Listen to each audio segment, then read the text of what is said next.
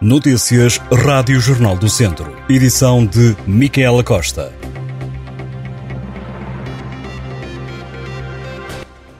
O homem que em fevereiro de 2022 recebeu bombeiros e autoridades com tiros de caçadeira começa a ser julgado no final deste mês no Tribunal de Viseu. O caso aconteceu em Valde, Madeiros, Canas de Senhorim, no Conselho de Nelas. O arguído, que na altura dos factos tinha 62 anos, está acusado de 12 crimes. 5 por homicídio na forma tentada, 4 por coação agravada, um crime de incêndio, explosões e outras condutas especialmente perigosas, um crime de detenção de arma proibida e outro de resistência e coação sobre funcionário.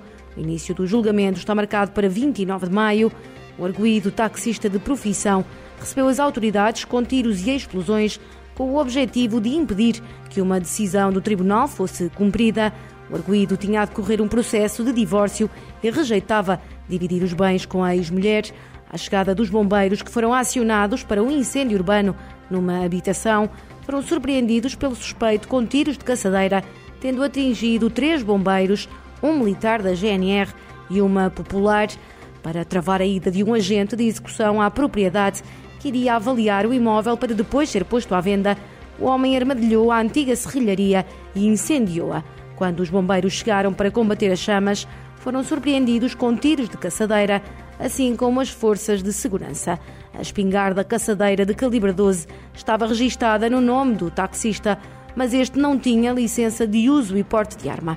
José Carlos Guerra está em prisão preventiva e começa a ser julgado a 29 de maio.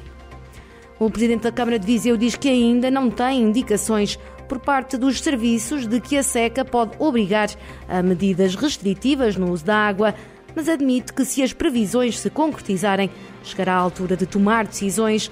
Praticamente toda a região de Viseu voltou a estar sob seca meteorológica em abril.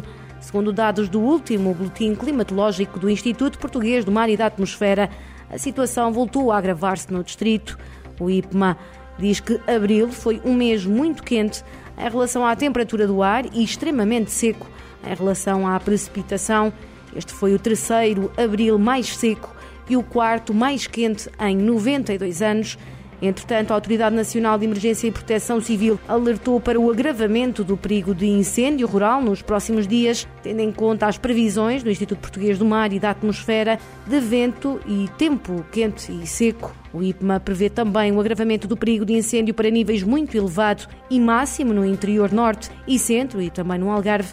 Devido às previsões meteorológicas, a Proteção Civil recomenda a adequação dos comportamentos e atitudes face à situação do perigo de incêndio rural, nomeadamente a adoção das necessárias medidas de prevenção e precaução. O canto a vozes de mulheres, uma arte musical praticada em várias aldeias do distrito de Viseu, está oficialmente inscrito na lista nacional do Património Cultural e Material. A candidatura oficializada em 2021 está agora em consulta pública até 31 de maio.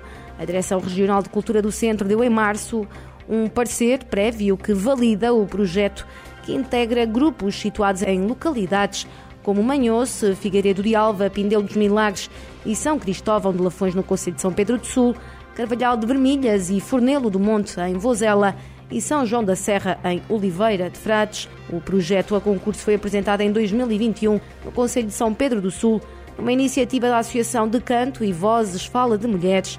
O Canto a Vozes de Mulheres, com três ou mais vozes, foi um nome atribuído em março de 2021 por cerca de 360 cantadeiras, numa reunião ocorrida na altura em Viana do Castelo para caracterizar esta manifestação cultural que dá voz a mulheres de diferentes localidades rurais das regiões centro e norte do país há várias gerações. Já em Tondela está em fase final a candidatura da Festa das Cruzes a Património Cultural e Material uma das maiores manifestações religiosas do Conselho realiza-se no próximo dia 20. O certame oficializou a candidatura no final do ano passado, estando agora em fase final. Segundo a autarquia, com esta classificação pretende proteger-se, valorizar e partilhar esta secular tradição com mais de 300 anos de história. Nesta festa, os habitantes de Castelões, Santiago de Besteiros e Campo de Besteiros sobem à Serra do Caramulo, juntando-se aos populares do Guardão, para cumprir a promessa antiga de agradecimento à Nossa Senhora dos Milagres pela ajuda na expulsão dos mouros.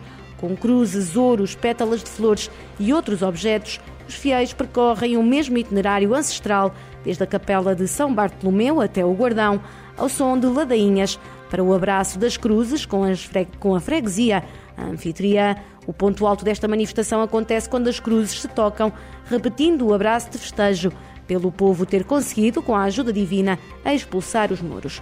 Este momento é seguido de uma Eucaristia e de um desfile em que participam as cruzes das quatro paróquias.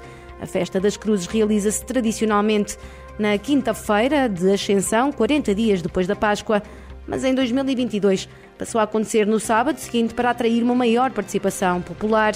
A edição deste ano inicia-se no dia 20 de maio.